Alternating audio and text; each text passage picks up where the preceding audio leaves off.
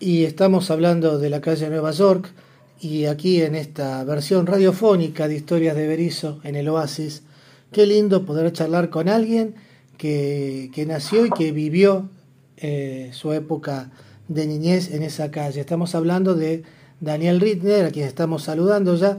Eh, qué gusto tenerte en el programa, Daniel. Muy buenas noches. Igualmente, yo escucharlos y bueno, y hablar de Berizo es hablar de la vida, digo uno, ¿no? Y el recuerdo que uno tiene que se conserva y que uno quiere transmitirlo, ¿no? A las nuevas generaciones. Muy bien. Que sepan lo que fue Berizo y la calle Nueva York, ¿no? Contanos, Daniel, yo te habla Norma, ¿cómo estás? ¿Qué tal, Normita? ¿Cómo estás vos? Muy bien, muy bien. Por suerte, eh, saludándote aquí, que nos encanta tenerte. Eh, bueno, gracias, gracias.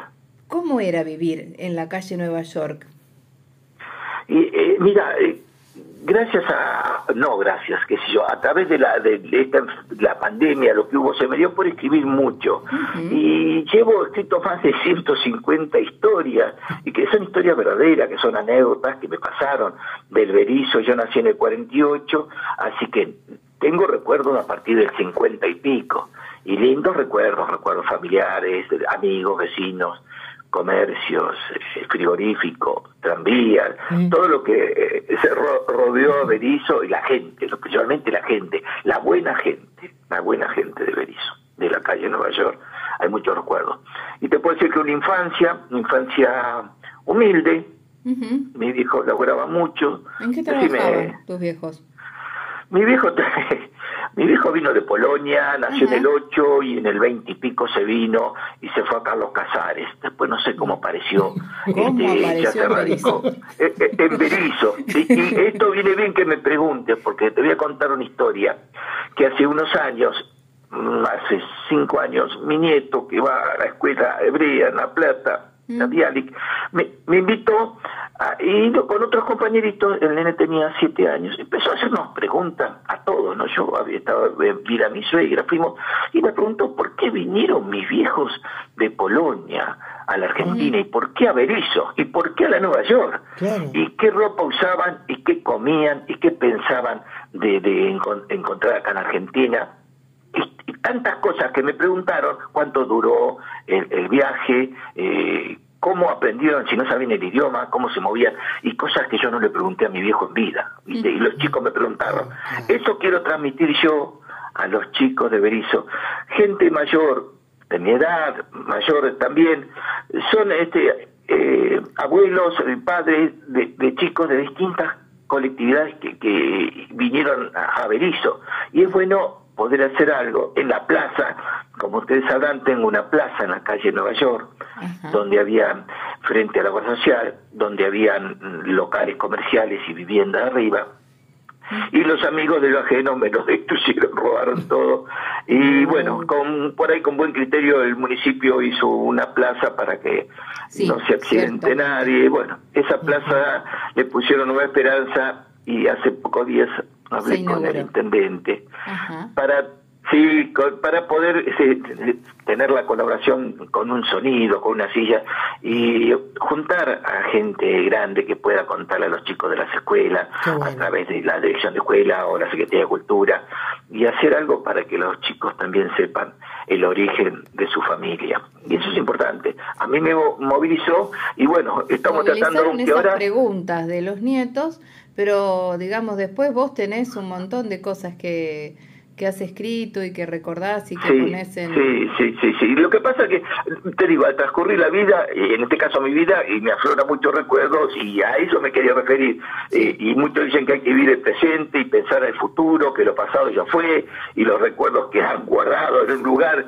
y otros opinan que no, que el pasado, los buenos o malos recuerdos fueron, pero existe un pasado y hay pensamientos, hay recuerdos, hay anécdotas, lágrimas, caricias, eh, que forman parte de una vida. Y yo escribí, te digo, mira, en, en, el, el, palo de amasar, yo en un palo de amasar de mi vieja, y vuelve las historias, y otro sobre un reloj que me había regalado, no, que usaba los viernes, mi viejo me pasaba un reloj que fue de hermano a hermano, porque no teníamos plato reloj viejo, y yo lo usaba el viernes y lo devolvía el domingo, que lo guardé en la cajita, esperando la otra semana. Y así fue el incendio de los barcos, el mástil, cada vez que veo el mástil de Social, tengo una foto, ya cuando yo tendría 6, 7 años, tengo 72. Así que una foto que estoy con mi abuela y mi hermano en el mástil. El otro día que estoy por Nueva York me volví a sentar en el mástil. Y bueno, y, y, me emociono. sí. Y me emociono cuando hablo de eso. Mm. Así que bueno, pero hay muchas cosas. Eh, mucha historia. Berizo, teníamos comercio, mi viejo puso, qué sé yo, de todos los ramos. Teníamos, me acuerdo, compraventa, artículos de hogar donde el, artículo del hogar lo vendían y, y, le preguntaban quién era nada más para... Sí, porque era mucha gente obrera, eran se, pagaban por quincena y, recuerdo eso sí, que me acuerdo que no se firmaba documento. Mi viejo tenía como un, libro de almacenero y se notaba el nombre de la persona y cuánto podía pagar. Y las quincenas había cola. Yo era jovencito y la gente venía, apenas cobraba, venían las mujeres con el guarapo blanco, con la cuchilla puesta, con el gorro y venían a pagar. Y esa era, esa, esa era la, mejor firma. ¿No es cierto? esa era la palabra, la palabra, valía más y no fallaba nadie. La palabra valía. Así como eso, hay muchos recuerdos, ¿viste? Fue otra época, eh, trabajaba mucho, había más de 10.000 eh, obreros y obreras entre el SWIFT y el ARMU, llegó en una época a tener, calculo, 15.000. Mm.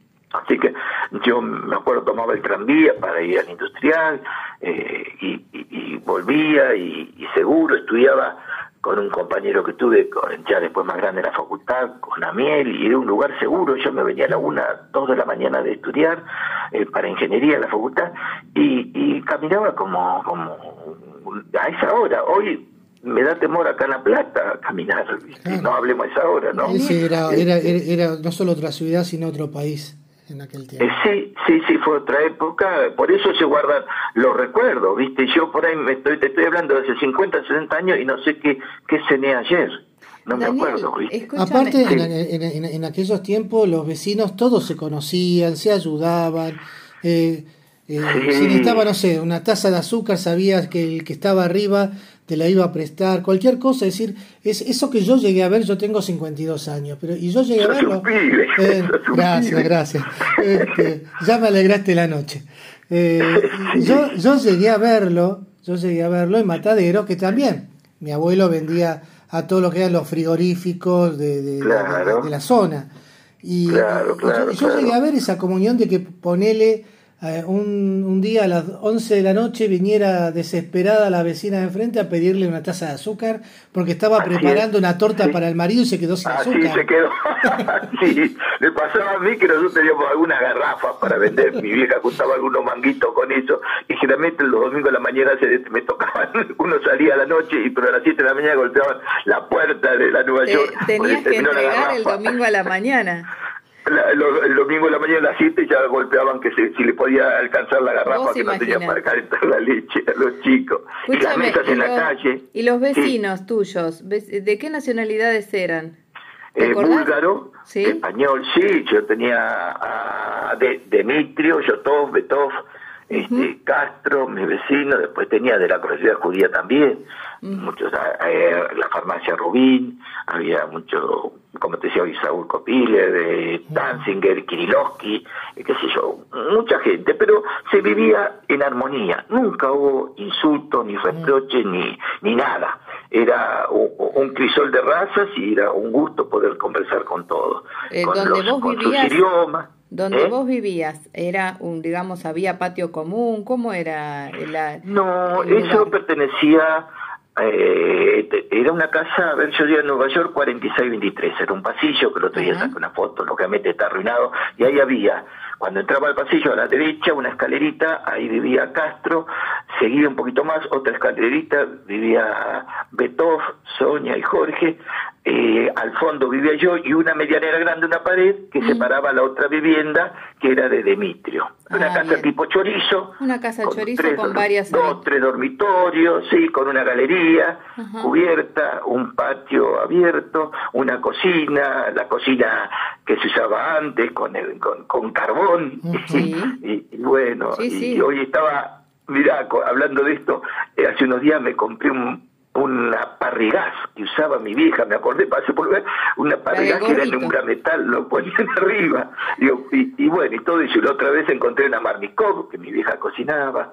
Y son recuerdos, ¿viste? O el, que vendía el hielo, que nos traía el hielo en barra, en una heladerita de forrada de, plomo para mantener el hielo y la comida y, la jaulita de arriba para poner la verdura o el queso que no entre los insectos con alambre, tejido, muchas historias, remueve todo esto, ¿viste? De volver Muy bien. a una etapa que, que, que fue linda, por eso eran los recuerdos, ¿viste? ¿Tu escuela cuál era? La escuela primaria, la de... La escuela era la escuela 50 de Nueva York y claro, que después se transformó en escuela 9. Ahí tengo fotos, de la primaria, de, de, de, sí, y toda la primaria, dice, y con muchos muchos amigos de ahí, de la Nueva York, ¿no? Seguro. sí, después ahí todavía la escuela es la nueve, la que está... Ahora la nueve, no me acuerdo en qué año se transformó de 50 aquí a 9.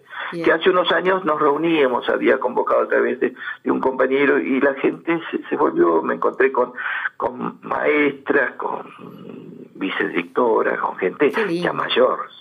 Sí, sí, le pude decir algún piropo a alguna maestra que cuando era chico no se lo dije. Entonces, qué bueno. Las, asignaturas pendientes. Qué linda que era, le dijo. Estamos enamorados de vos. Mira qué linda, ¿viste? Cosas que sonrojaban en esa época. Sí, sí, el hogar social, los bailes, y, y, frigorífico y, todos los comercios, era un transitar de gente. ¿Y después fuiste al industrial?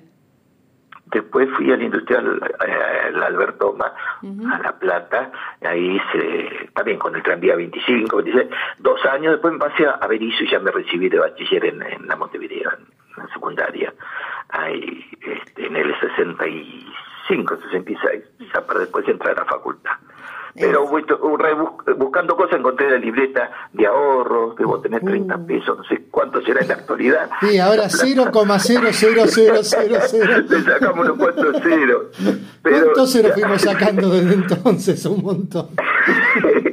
pero es lindo, viste, fotos de, de, de, de, me cruzaba el bote, mi viejo después tenía negocio en Ensenada, y, y me acuerdo hasta el nombre del que manejaba el bote, del que remaba, este Carreño, ahí íbamos, eh, cruzábamos a Ensenada salí, era más rápido ir en bote, un bote para, no sé si éramos 8 o 10 que nos cruzaba, y cuando pasaba una barcaza se movía para todos lados. Yo no sé nadar, y en esa época no nos daban salvavidas ni nada, era subir y, bajar en el otro lado de Ensenada, y así era ir y vuelta, que era más rápido que ir con el micro. Y más barato también. Pero bueno, ahora no lo haría, no sé. Sí, ahora uno toma más conciencia de las cosas. Cuando es chico, no. Sí, sí, por ahí la necesidad de ahorrar un peso, ¿viste? Pero bueno, fue en otra época. Lo, lo, no te olvides que, como me tocó a mí, muchos padres, mi viejo vinieron, eh, mi, mi, papá sin estudio, pero se, acomodó y me decía, ¿cómo les puede ir mal a ustedes que saben el idioma? Yo vine sin saber nada, sin saber, y me decía más, mira, me recuerdo palabras, eh, hacete amigo, mira, eh, estamos hablando de otra, de 100 años, de no sé cuántos años atrás, pero hay gente, los curas son gente muy inteligente, saben de medicina, saben de, de de historia, saben de abogacía. Estamos hablando de otra época, de los curas, de otra, de otra. En casa se decía lo mismo. En casa se decía lo mismo. Así que uno fue, por eso tuve a Capito Cajade y hay tantos curas amigos que, que, me marcaron y que, no hubo nunca una diferencia, al contrario, tratar de ayudar como, como ellos ayudaban, ¿no? Tal cual. Así que, bueno, la este, verdad es que ha sido esto muy, muy rico, muy, muy agradable conversar con vos. Y, no, yo te, agradezco porque para mí es volver a vivir. Yo hablo y digo, será la edad, yo me emociono, digo, no puede ser que hable de Berizo y, y, y se me caigan las lágrimas, ¿viste? Porque ya eso ya pasó. Pero bueno, hay tantas historias. El otro día me decían, ¿por qué no recopilo todo esto? Sería lindo también, estoy juntando todo, que pueda distribuirse gratuitamente en las escuelas que tengan. Eh, son historias que, que, identifican a muchos, no solamente a mí. Lo que me pasó a mí, eh, le pasó a mucha gente que vivió ahí, a vecinos, amigos, compañeros, compañeras. Así que eh, es, este, es una historia, es una parte de una vida, ¿no? De una además, a partir de esas historias vividas es que puede construirse un futuro mejor también, para tus hijos. Sí, lógico, lógico. No, hoy ve la tecnología, yo me pude comprar, no sé si tenía 13, 14 años, una bicicleta usada en la compraventa de lo de Pepe, se llama el hombre, y me acuerdo que la pinté de verde con una maquinita de flit, me pinté. Y hoy mis nietos tienen con la batería y qué sé yo, y con la tecnología moderna, y, ya uno quedó, digo, mirá lo que era antes, sí, esos carritos que hacíamos con una roldana, con una, un cajón, para poder arrastrarnos, que alguno lo lleve y lo arrastraba con una bicicleta. El hermanito más chiquito, lo ponían en el, ay, en el Me están haciendo, me están haciendo volver a, un pasado, qué lindo. bueno, yo estoy agradecido a ustedes. ¿eh? Y, y, nosotros muy agradecidos y naturalmente no será, esta es la primera participación tuya en el programa, esperamos que no sea que no sea la cuando última, guste, porque realmente guste, para mí, nosotros valoramos ay. mucho estas historias, por eso las tenemos. Mm aquí en el Oasis. Lo esencial eh, es resaltar la, la, gente, la buena relación Exacto. que había entre los vecinos, sí, sí. Eh, poner una mesa a la tardecita, es mira, lo último, poner una mesa en la calle y pasaba uno, vení, sentate, toma algo, compartir una copa, por ahí era conocido, ¿no? Sí. Una picadita. Claro, ¿Dónde se dio eso? ¿En qué parte de, de, de Europa hay que puedas poner a, la, a las 7 de la tarde una mesa y invitar a, a cualquiera que pase a, a compartirla? Pasa. Así que bueno, eso, eso fue la vida eh, Berizo en la calle Nueva York.